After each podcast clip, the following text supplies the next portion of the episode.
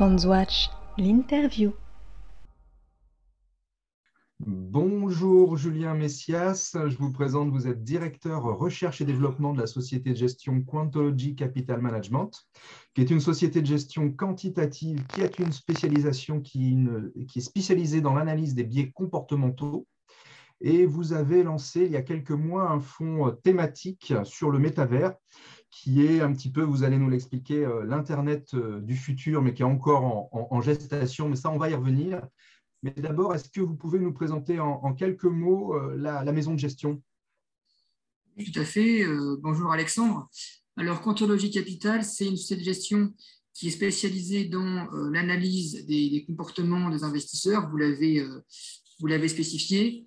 Et pour, ce, pour ce faire, on développe des outils quantitatifs systématiques qui nous permettent justement d'exploiter ces, euh, ces, différentes opportunités uniquement dans euh, le cadre des marchés actions. Et donc, à présent, notre savoir-faire s'est matérialisé sur euh, la gestion en performance absolue avec le fonds Absolute Return qui a 50 tracks et qui se situe dans le, dans le, parmi les meilleures solutions de, de performance absolue de, de, sa catégorie. Et fort effectivement de ce track et de cette de ses compétences et de cette expérience, euh, on a décidé il y a quelques mois effectivement de, lancer un, fonds dédié au métavers, en français au métaverse en, anglais. Euh, et donc le fonds s'appelle Quantologie Métaverse. Et euh, l'objectif, effectivement, c'est de, proposer à l'investisseur une solution pour tirer profit de cette nouvelle révolution technologique dont pour l'instant, finalement, assez peu de gens euh, euh, se rendent compte de, l'impact qu'il va y avoir sur, euh, sur la vie quotidienne.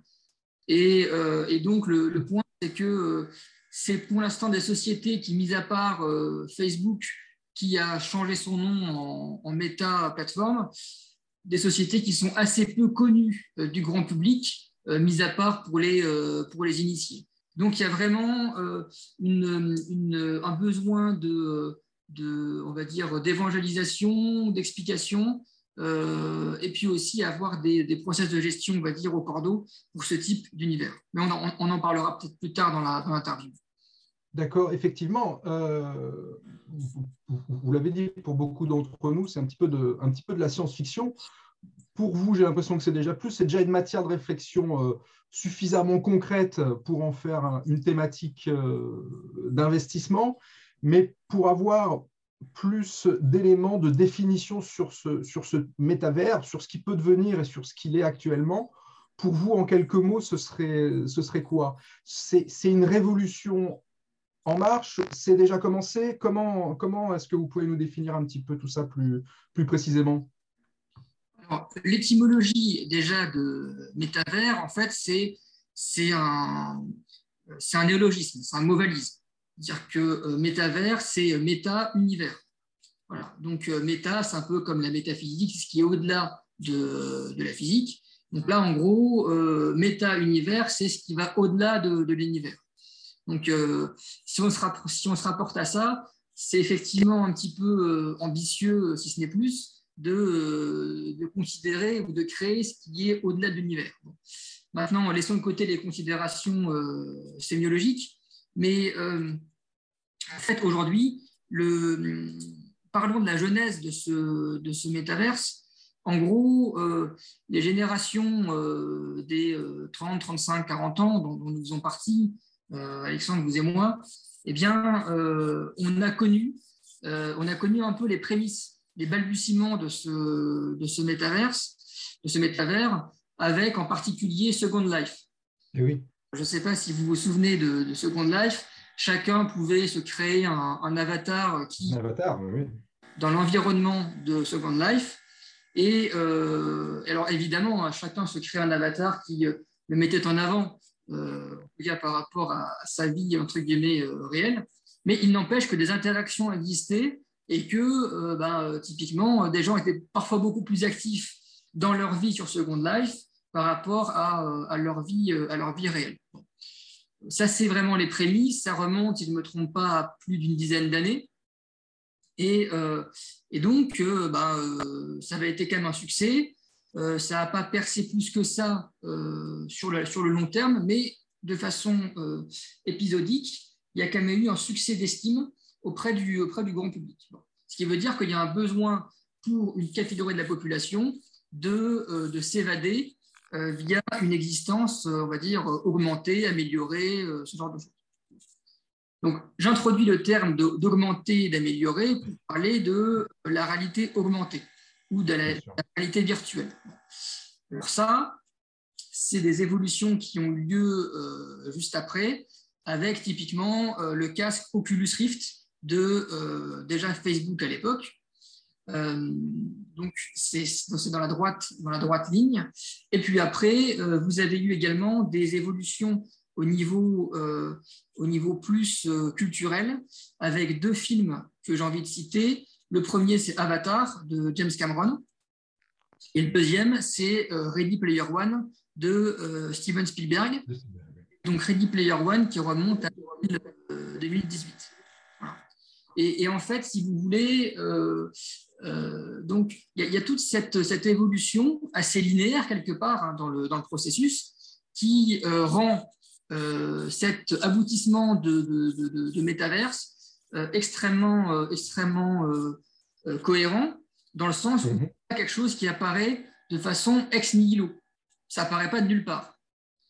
en plus, d'un point de vue sociétal, on voit très bien qu'aujourd'hui, euh, bah, on fait de plus en plus appel euh, entre guillemets au virtuel, euh, avec les, comment dire, les évolutions, les interactions sociales qui diminuent. C'est-à-dire qu'on voit très bien qu'avec les, les protocoles sanitaires, bah, les interactions sociales diminuent. Euh, et, donc, enfin, et donc, ce qui se passe, c'est que euh, aujourd'hui, typiquement, euh, le télétravail est recommandé. donc, c'est institutionnalisé, c'est institué. et donc, si vous voulez, chacun, finalement, est de plus en plus réduit à son statut d'individualité, à son statut d'individu. Et donc, ce statut d'individu, pour certaines personnes, pour grand nombre de personnes, peut apparaître insuffisant par rapport à leur épanouissement personnel. Donc, ce qui veut dire que dans leur vie réelle, c'est des gens qui sont, euh, euh, euh, quelque part réduits à leur statut d'individu. Et ça ne leur suffit pas. Bon, ça ne leur suffit pas, c'est la raison pour laquelle ils ont envie de s'évader via une, autre réalité virtuelle avec des casques. Hein, on voit très bien que de plus en plus, il y a une demande pour ce type de, pour ce type de, produits technologiques. D'ailleurs, il me semble que pour Noël, il y a une rupture de stock pour ce type de, pour ce type de, choses. Donc, ce qui veut dire qu'il y a une véritable demande de la part du public pour, pour ce type de, de, produits technologiques. Et donc, euh, métaverse, euh, le mot en lui-même quelque part été sanctuarisé par euh, Mark Zuckerberg et Facebook, puisqu'on peut, on peut quand même imaginer que le changement de nom le chemin de branding. Bien sûr. Et, euh, plateforme, c'est ça, je précise. Voilà, maintenant, c'est Meta Plateforme. Voilà. Et donc, on peut se dire que euh, quelqu'un comme Zuckerberg, qui, euh, qu'on l'apprécie ou pas, est, quand même à la tête d'un succès formidable qui est Facebook, on peut quand même se dire qu'il n'a pas décidé de but en blanc, sans consulter de stratégistes, de changer son nom de Facebook en Meta Plateforme sachant que le mot Facebook, la marque Facebook, est quand même extrêmement puissante en termes de, euh, de valeur euh, immatérielle. Bien sûr. Euh, lui, je pense que ce qu'il a voulu faire, c'est préempter le mot méta pour dire voilà, aujourd'hui, Facebook est le leader en termes de. enfin, est la marque de demain pour, pour tout ce qui a trait au, au métavers. Voilà. Donc, donc l'idée, c'est ça. Et euh, tout comme nous, euh, on, a, on a décidé de préempter finalement le, point de vue de la gestion euh, en lançant le premier fonds du site dédié au, au Metaverse. Et je vous avoue que on a des appels de partout, que ce soit en France, au Luxembourg ou en Allemagne, de la part d'investisseurs, souvent particuliers, souvent retail, qui bah, sont convaincus de, de l'avenir de cette thématique et qui veulent en tirer profit en investissant dans notre véhicule. Mais alors justement, euh, Meta Platforms, ce qu'on peut se demander, si est-ce que c'est la valeur de demain pour qui veut investir dans la, dans la thématique? Et est-ce que chez vous, c'est une des lignes principales du, du fonds d'ores et déjà? Alors, euh, donc il y a deux questions. Alors après, je vais répondre en premier à la dernière. Est-ce que c'est une des lignes principales? C'est pas une des lignes principales, c'est une des dix premières lignes, mais c'est pas une des principales. D'accord. Euh, en fait, euh, Facebook ou slash métaplatform, il y a différentes unités, c'est-à-dire qu'il n'y a pas 100% de Facebook qui est dédié au métavers. Il y a des, il y a des, des titres qui, qui, ont une exposition beaucoup plus pure au, à l'univers euh, métavers, et en particulier, c'est tout ce qui a trait aujourd'hui au gaming. je vais citer quelques noms. Bon, alors Nvidia pour le plus connu, hein, Nvidia avec les cartes graphiques, évidemment, et qui cherche à justement se développer sur, euh, sur cette dimension euh, métavers. Ensuite, vous avez euh, Roblox, vous avez Unity Software, vous avez des noms comme Cloudflare, donc qui sont moins connus du grand public, qui sont des actions volatiles pour le coup, mais qui sont connus de la part, auprès, des, auprès des gamers. Sauf que euh, Métavers n'est pas uniquement dédié au gaming et n'est pas uniquement dédié à l'univers du jeu. Euh, je vous donne quelques exemples d'applications du, métavers. En fait, il y a toute une partie euh, liée au marketing, à la publicité, à la mise en avant de marques au sein du métavers, qui justement, finalement, permettent de créer un débouché de croissance pour euh, ben, toutes les marques les plus connues et pour des activités qui, auxquelles on ne penserait pas dans un monde virtuel. Je ne sais pas si vous avez vu récemment, mais il y a eu des ventes de terrains virtuels ou une vente de. Euh, j'ai vu récemment une vente de, de bateaux virtuels au sein du, euh, métavers. Voilà. D'accord. Donc c'est assez cocasse, c'est assez intéressant, c'est assez rigolo, mais en fait vous avez tout pour le faire, puisque euh, avec les NFT, avec la tokenisation des, différents moyens de paiement, eh bien il est possible d'interagir, donc de, de procéder à des échanges dans cet univers-là tout comme dans la vie, euh, dans la vie réelle. Donc on résume, on est, on est là typiquement sur un fond thématique puisqu'il va toucher à différents secteurs, euh, aussi bien euh, du logiciel, pour l'instant du développement de jeux vidéo, des cartes graphiques, des moteurs 3D, on en parlait en, en cette, cette, interview, les réseaux sociaux bien sûr et les casques de réalité virtuelle, avec une porte d'entrée qui est pour l'instant le gaming mais qui ne sera pas exclusive et qui va être amenée à évoluer. Donc un fonds qui va être amené à évoluer en fonction euh, de cette révolution qui n'en est qu'à ses prémices finalement. Donc c'est ça qui est, passionnant, c'est que le fonds il va, évoluer euh, relativement euh, rapidement, j'imagine, et, puis on ne sait pas encore exactement vers quoi, on va et tout le potentiel qu'il y a dans cette révolution.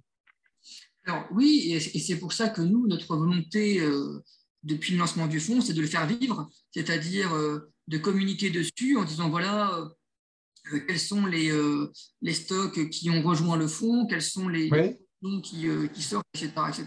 De façon à, à, travers les, les, prises de position, encore une fois, hein, qui sont quantitatives et qui sont le fruit de, nos modèles, eh bien, pouvoir faire partager à, l'investisseur bah, justement l'évolution et la vie de ce fonds.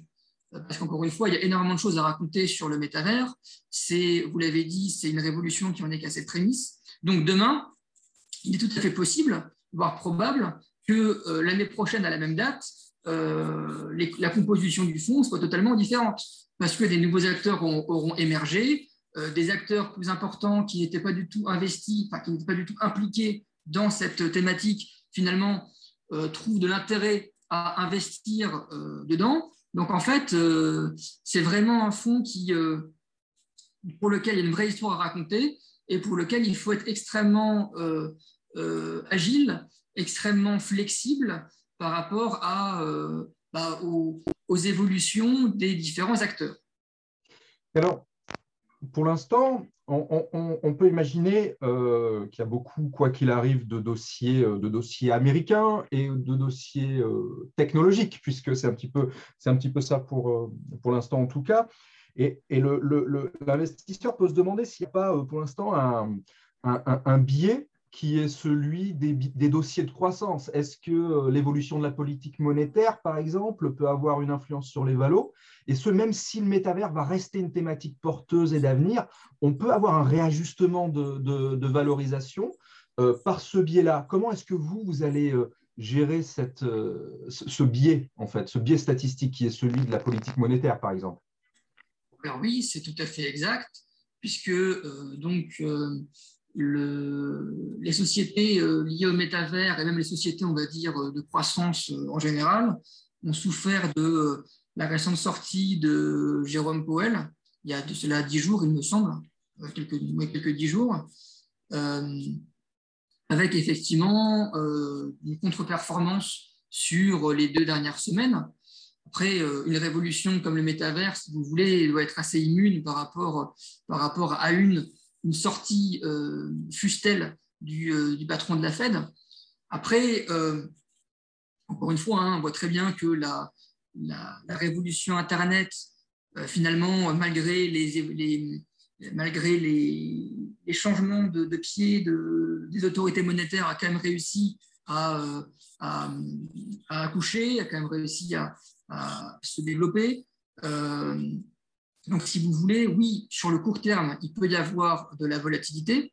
Et c'est la raison pour laquelle, euh, bah, aujourd'hui, je, revendique le fait que Quantologie Capital est finalement la, la seule société qui est en mesure d'adresser cet environnement, qui est par définition extrêmement volatile et qui est également extrêmement sensible aux évolutions des, euh, des, des, annonces des, euh, responsables, des responsables des banques centrales.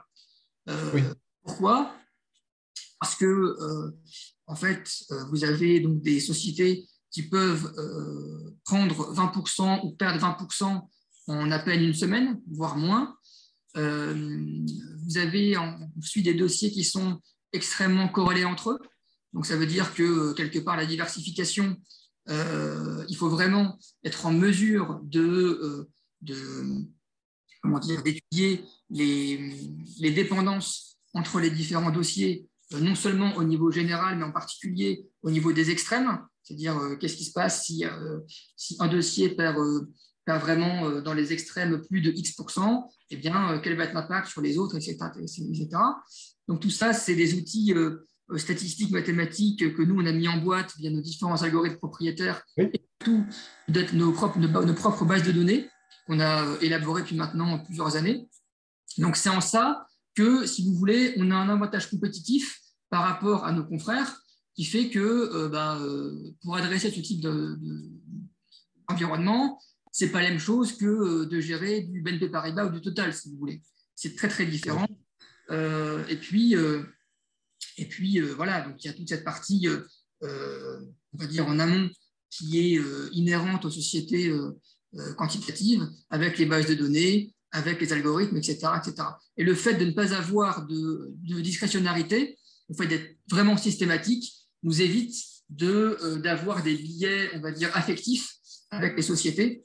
Et euh, si on a besoin de couper des positions, on le fera. Tout comme si on a besoin de revenir, on le fera parce que les modèles nous auront indiqué qu'il faut le faire. Bien sûr. Donc là, on voit bien euh, euh, le lien avec les compétences précises de, de et puis euh, l'ADN de la maison de gestion, comme on l'a expliqué en, début de l'interview. Merci, merci beaucoup, Julien, pour tous ces éclaircissements, à la fois sur le, métavers, parce que voilà, on n'en est qu'au début, et puis là, on comprend un petit peu mieux ce dont il s'agit, et sur le, fond en, particulier. Merci pour, pour tous ces éclaircissements, et à très bientôt. Bonne, bonne journée, Julien. Merci Alexandre, bonne journée, à très vite. Merci à vous.